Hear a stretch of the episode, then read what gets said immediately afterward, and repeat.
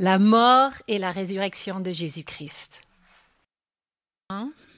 De juste prendre ce temps, et c'est à quoi je nous invite ce matin, de prendre ce temps et de dire, allez, on se remémore, qu'est-ce qui s'est vraiment passé là? Waouh C'est vrai, dans les livres d'histoire, c'est pas, c'est pas forcément ce fait-là qui est mis en avant, hein? On devrait avoir des livres d'histoire où il y a une sorte de hein, couleur avant et après, où, où, tout a changé, et pourtant, c'est ce qui s'est passé. Hein.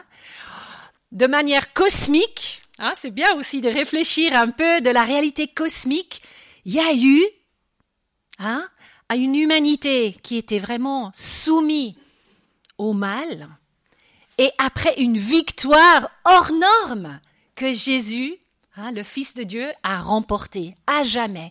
Tout a changé il y a 2000 ans. Et on est 2000 ans plus tard à finalement à, nous à nous gratter la tête ou bien c'est quoi un peu là, à nous dire waouh est-ce que c'est vrai que ça ça s'est passé ça cet événement là si incroyable si bouleversant? Et c'est un peu ça que ce matin on prendra le temps de faire au IVe siècle, il y a eu le début du carême, il y a eu cette, cette liturgie qui a démarré dans l'Église catholique et pendant longtemps, nous les évangéliques, on l'a un peu mis de côté et il y a plusieurs qui nous le rappellent que c'est finalement pas si mal que ça, ces 40 jours où on est dans cette attente en fait de ce week-end-là.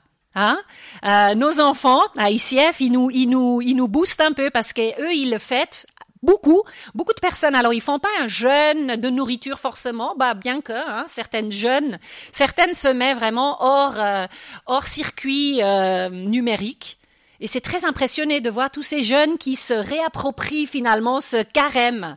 Et voilà, on arrive à la fin de ces 40 jours, ce week-end-là, où on s'est dit, waouh, c'est un peu un crescendo comme ça, à ce moment explosive ce week-end où Jésus est non seulement mort, Dieu est mort, mais encore mieux, ressuscité. Ressuscité. Il est ressuscité. Il est réellement ressuscité. Il y a ce verset dans dans, si tu peux mettre le prochain, Frédéric Volontiers. J'adore ce passage. Regarde, Colossiens 2.15.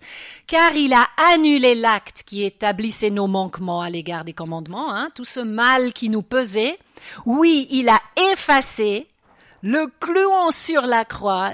Là, il a désarmé toute autorité, tout pouvoir, les donnant publiquement au spectacle quand il les a traînés dans son cortège triomphal après sa victoire à la croix.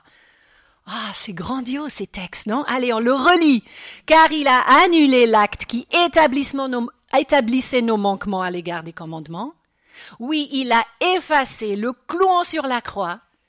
Là, il a désarmé toute autorité, tout pouvoir, les donnant publiquement au spectacle quand il les a traînés dans son cortège triomphal après sa victoire à la croix. On se rend pas compte de manière cosmique ce qui s'est passé sur ce moment à la croix et cette résurrection après, où plus aucune loi physique a pu retenir Dieu en personne, qui a tout fait péter, tout fait péter. Hein? Vraiment, c'est énorme, c'est énorme ce qui s'est passé.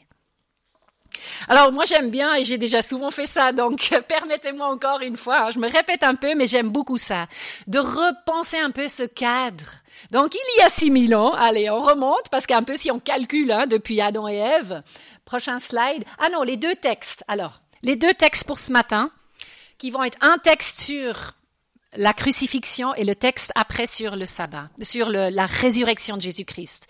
Jean 19, 16 à 18. Ils emmenèrent donc Jésus. Celui-ci dut porter lui-même sa croix pour sortir de la ville et aller à un endroit appelé le lieu du crâne, qu'on nomme Golgotha en hébreu. Là, c'est là qu'ils crucifèrent Jésus. Et j'aime bien imaginer un peu le ciel entier avec les milliards d'anges qui tenaient sur leur souffle, qui dit c'est pas vrai, c'est pas vrai, sérieusement, Dieu va mourir? Nous, on lit ça, on a, on, est un peu, on a, on a banalisé un peu cette histoire. Hein. Je vais le relire une fois parce que c'est vraiment impressionnant. Dieu en personne, il emmenèrent donc Jésus. Celui-ci dut porter lui-même sa croix pour sortir de la ville et aller à un endroit appelé le lieu du crâne, qu'on nomme Golgotha en hébreu, c'est là qu'ils crucifèrent Jésus. Et le texte suivant qui parle de la résurrection, après Matthieu 28, 1 à 6, après le sabbat, dimanche au lever du jour, tu dis lundi, Pierre-Claude? Dimanche au lever du jour, Marie de Magdala et l'autre Marie vinrent voir le tombeau. Soudain, il y a eu un fort tremblement de terre. Un ange du Seigneur descendit du ciel, vint rouler la pierre et s'assit dessus. Il avait l'aspect d'un éclair et ses vêtements étaient blancs comme la neige. Les gardes en eurent une telle peur qu'ils se mirent à trembler et devinrent comme morts. L'ange prit la parole et dit aux femmes, n'ayez pas peur. Je sais que vous cherchez Jésus, celui qu'on a crucifié. Il n'est pas ici. Il est ressuscité, comme il l'avait dit. Venez, voyez l'endroit où il a été couché. Vous imaginez l'émotion pour cet ange de dire ça vraiment réaliser hein, ce qui se passait réellement, nous les humains, et encore aujourd'hui, franchement, on est un peu paumés. Hein. Dimanche de Pâques, on se lève, congé. Moi, souvent, j'étais en vacances à Pâques, voilà. et on se rend pas compte, on dit, purée, Pâques, c'est énorme ce qui s'est passé, c'est énorme. Et de voir cet ange qui annonce cet immense fait que rien, rien n'a pu retenir Jésus-Christ dans ce tombeau. Alors voilà, on vient à cette petite ligne de timeline, comme on dit en anglais, il y a 6000 ans, hein, un peu content. Euh, si d'autres ont des, des, des chiffres plus précis, ça m'intéresse il y a 6000 ans, si on compte un peu depuis Adam et. Et j'aime bien la prochaine slide parce qu'il y a des petits pointilles. Ah oui, ok. Mes slides sont pas au point. Mais, mais voilà, compte le prochain slide, s'il te plaît, Frédéric. Voilà. Quatre. Il m'en manque une. Des petits pointilles au début des petits pointilles à la fin. C'est vrai que, voilà.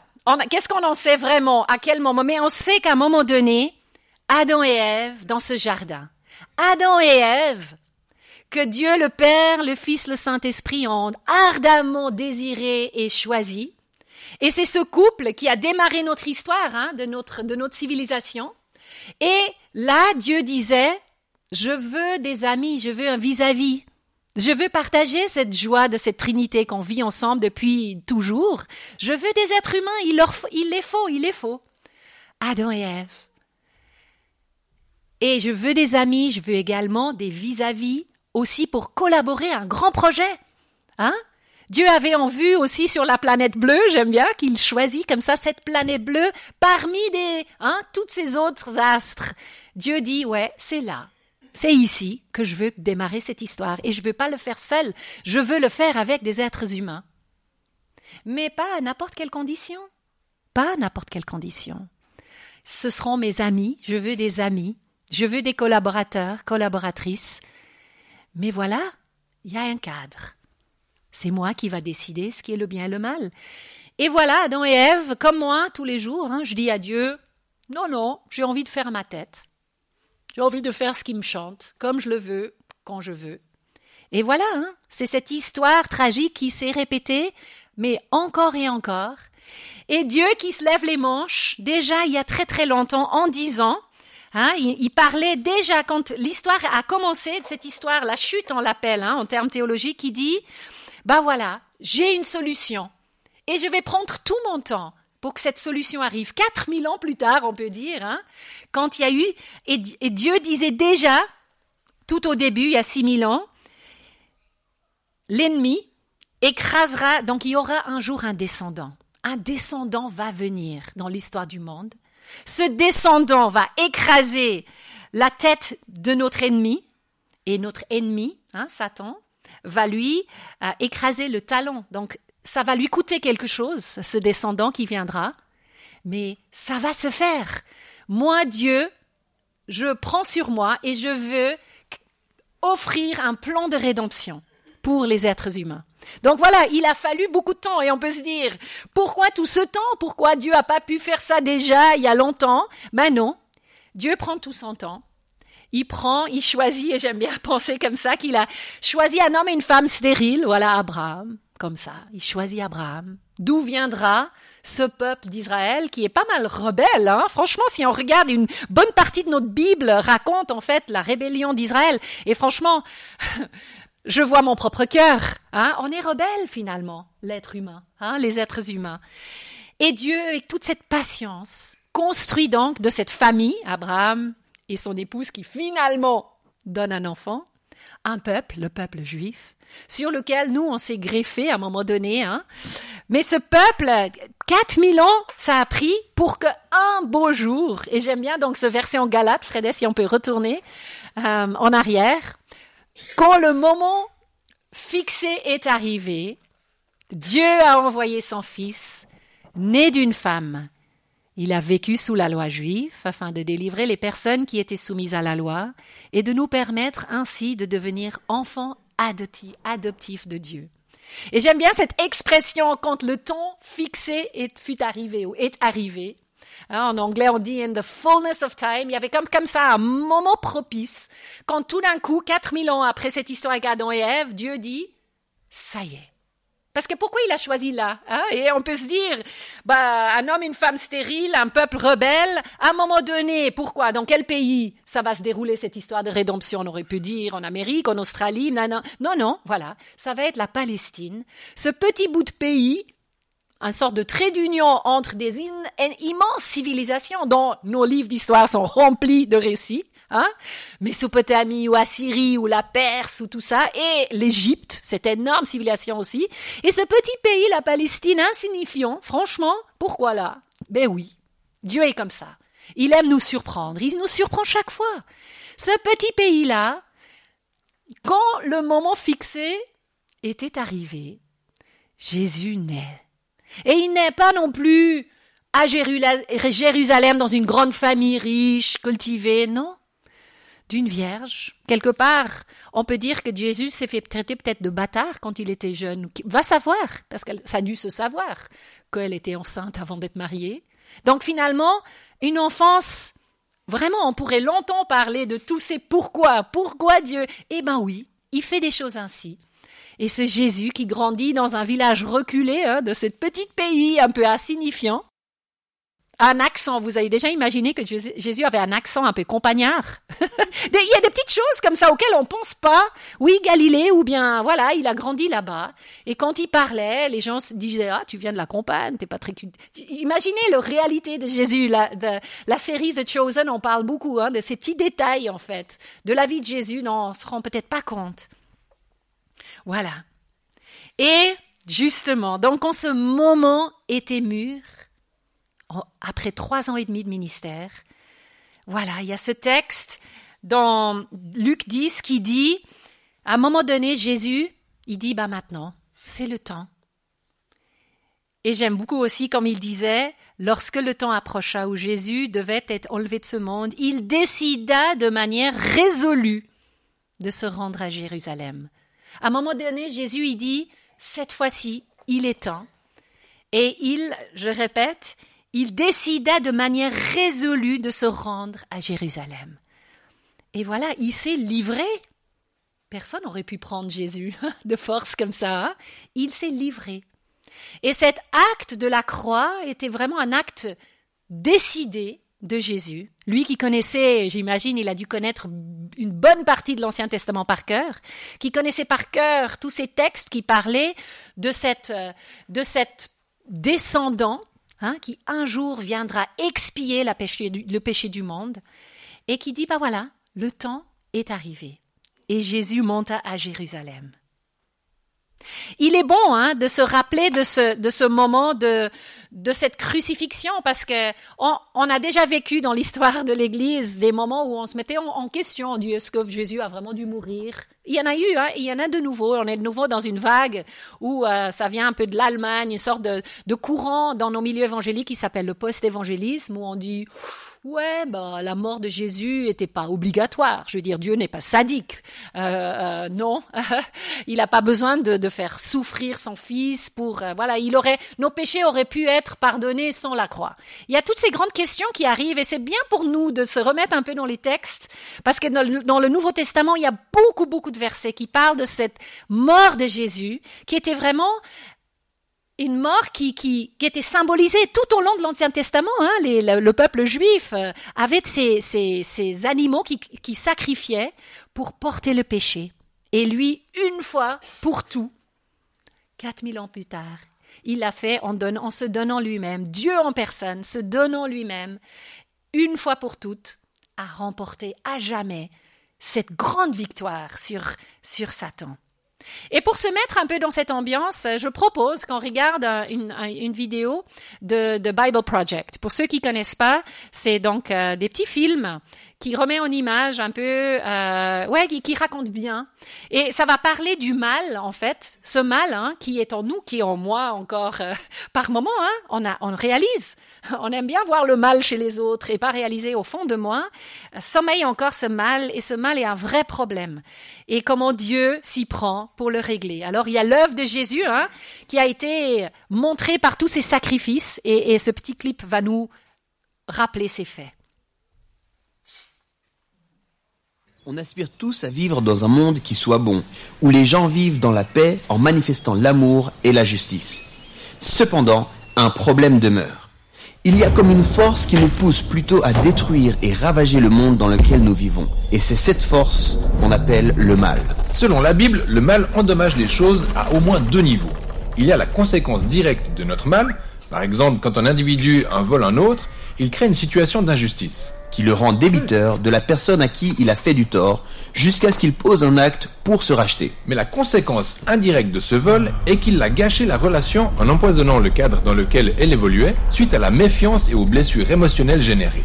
C'est une forme de vandalisme pour lequel le voleur doit se racheter. Le fait est que beaucoup de gens se disent Hé, Dieu est bon, alors c'est à lui d'éradiquer le mal qui sévit dans le monde. Mais soyons honnêtes avec nous-mêmes. Car à vrai dire, le mal que je vois à l'extérieur n'est autre que le reflet du mal qui est en moi. On y a tous contribué et continuons à l'entretenir. Ce qui nous emprisonne dans une sorte de cercle vicieux. Et si Dieu veut anéantir le mal de ce monde, ça veut dire qu'il nous anéantira par la même occasion. C'est bien ce qui rend l'histoire de la Bible remarquable.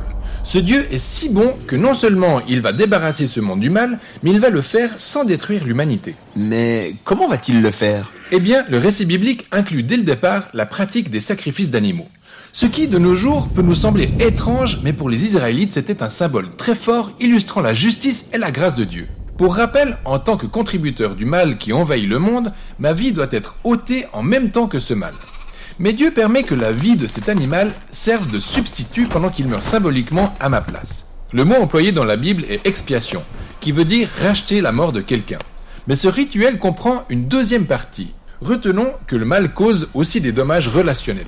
Et dans la Bible, ce principe est assimilé à une forme de pollution qui souille le territoire et le rend impur. Les prêtres devaient donc symboliquement nettoyer toute trace de vandalisme en aspergeant le sang des animaux dans différents endroits du temple. Donc le sang des animaux sert de nettoyant ménager? En fait, rappelle-toi, c'est un symbole auquel nous ne sommes pas habitués. Le sang représente la vie. L'aspersion du sang symbolise le moyen par lequel Dieu élimine les conséquences indirectes du mal au sein de leur communauté. Dans la Bible, ça s'appelle la purification. Ainsi, le temple et l'ensemble du territoire deviennent des espaces saints, où Dieu et son peuple peuvent cohabiter en paix. Donc, par ce rituel, la relation entre Israël et Dieu est rétablie? Eh bien, plus encore. À travers ces symboles, les Israélites expérimentent l'amour et la grâce de Dieu. Le pardon qu'ils ont reçu devrait idéalement les pousser à manifester à leur tour l'amour et la grâce. Ok, ça, c'est le scénario idéal, mais c'était rarement le cas. En effet, le prophète Ésaïe s'étend longuement sur la question. Il débute son livre en disant que les sacrifices continuels des Israélites ne servaient plus à rien parce que le peuple commettait de plus en plus d'iniquités, comme de négliger le pauvre et l'opprimé même que les rois juifs contournaient eux aussi la justice. Mais Ésaïe attendait avec impatience la venue du nouveau roi issu de la lignée de David, qui triompherait du mal. Sauf qu'il le ferait d'une manière inattendue. Ce roi allait prendre la forme d'un serviteur, car non seulement il allait servir, mais il allait aussi souffrir et offrir sa vie en sacrifice en mourant pour le mal commis par son propre peuple. Telle est la promesse que Jésus était en train d'accomplir. Il est le roi d'Israël, souffrant et mourant sur la croix. En fait, Jésus lui-même cite Ésaïe en disant par exemple qu'il est venu pour servir et donner sa vie en rançon pour beaucoup. Le mot rançon équivaut au rachat effectué par le sacrifice d'expiation. On souligne tout au long du Nouveau Testament que la mort de Jésus était un sacrifice expiatoire pour notre compte, car il permettait de couvrir la dette que les humains avaient envers Dieu pour avoir nourri le règne du mal et de la mort dans son monde. Mais les auteurs du Nouveau Testament s'accordent à dire que la mort de Jésus est source de purification. C'est en cela qu'on perçoit que le sang de Jésus symbolise sa vie et sa capacité à nettoyer le vandalisme que le mal a causé en nous et autour de nous, pour nous permettre de vivre désormais en paix avec Dieu. C'est donc ça le sens véritable de la mort de Jésus. Mais l'histoire ne s'arrête pas là. Oui, le Nouveau Testament soutient que la mort de Jésus n'était absolument pas définitive. Étant ressuscité d'entre les morts, il est le sacrifice qui a dépouillé la mort et le mal de leur pouvoir. En d'autres termes, il vit à jamais pour offrir sa vie à quiconque le souhaite. Il est le sacrifice parfait, préfiguré par tous les sacrifices précédents. C'est donc à cause de Jésus que les premiers chrétiens ont cessé de pratiquer le rituel du sacrifice d'animaux. Oui, mais ils pratiquent de nouveaux rituels. Il y en a deux que Jésus a enseignés à ses disciples. Le premier est le baptême.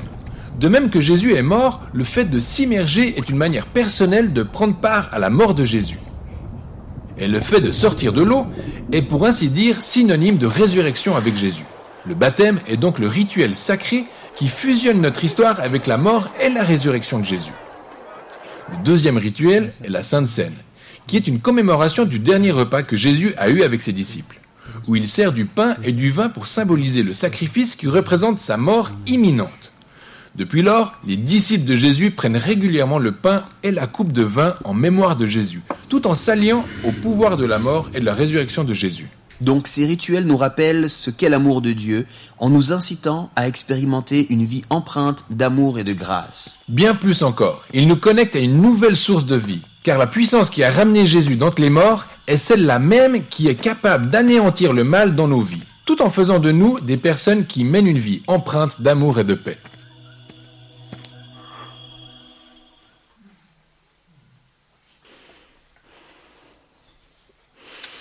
Oui, donc cette mort de Jésus hein, a anéanti le mal. Et aujourd'hui, c'est possible pour nous d'être réellement libres, réellement libres. Hein, et Satan, il a plus que des mensonges. Il nous envoie plein de mensonges. C'est tout ce qu'il a aujourd'hui. Il n'a plus de puissance.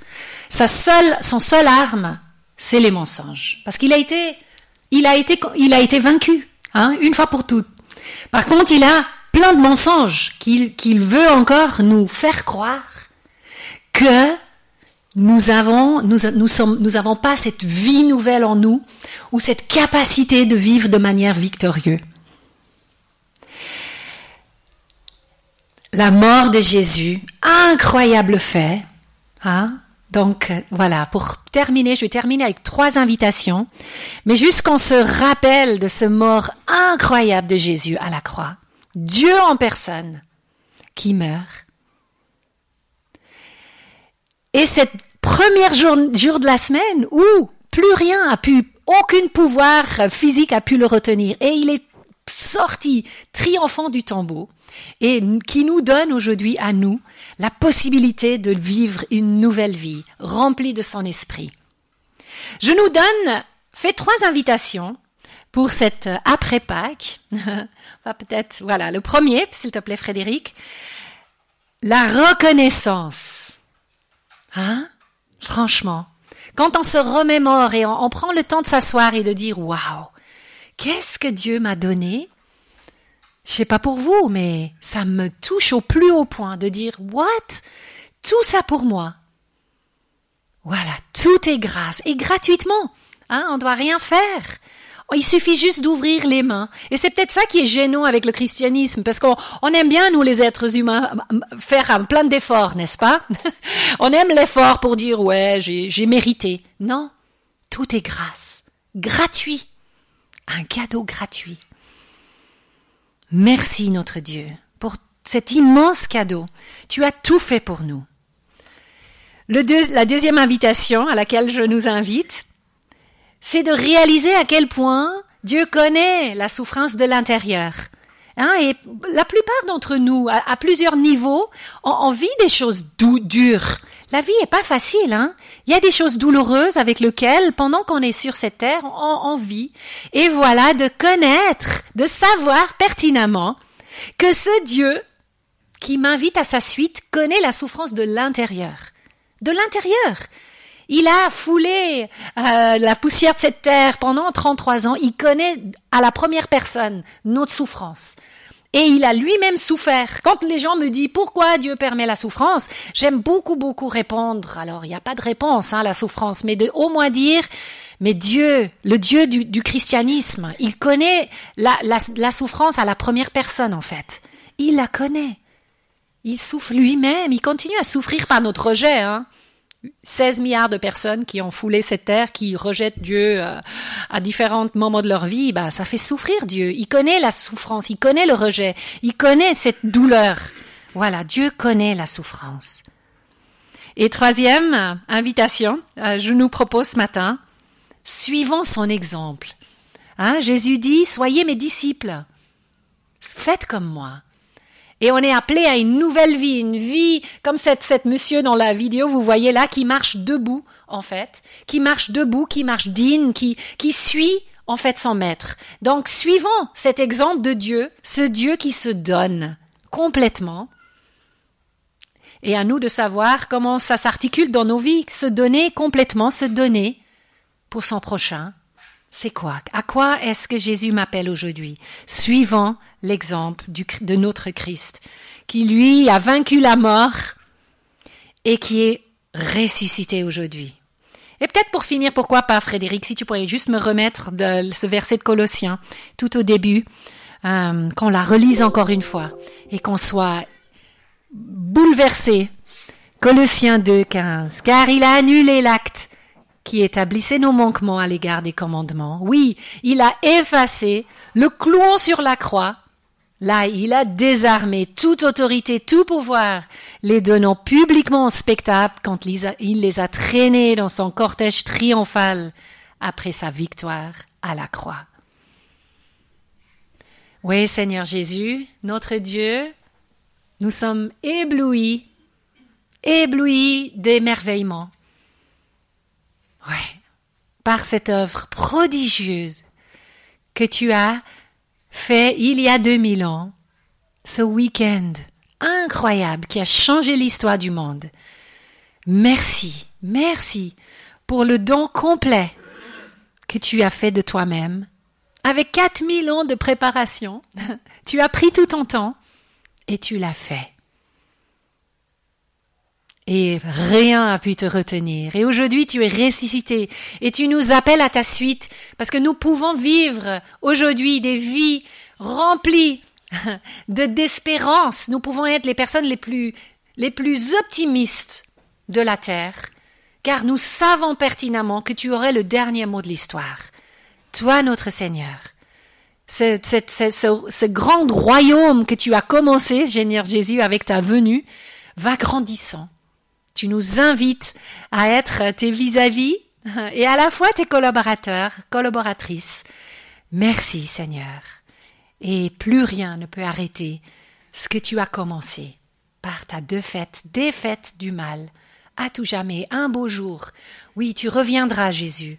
Et on dit, reviens, viens Seigneur Jésus, Viens mettre un terme à toute cette souffrance sur cette terre et viens établir à jamais ton grand œuvre de, ce grand royaume à jamais. Gloire à toi, Seigneur Jésus-Christ, notre Père aussi, au Père dans le ciel.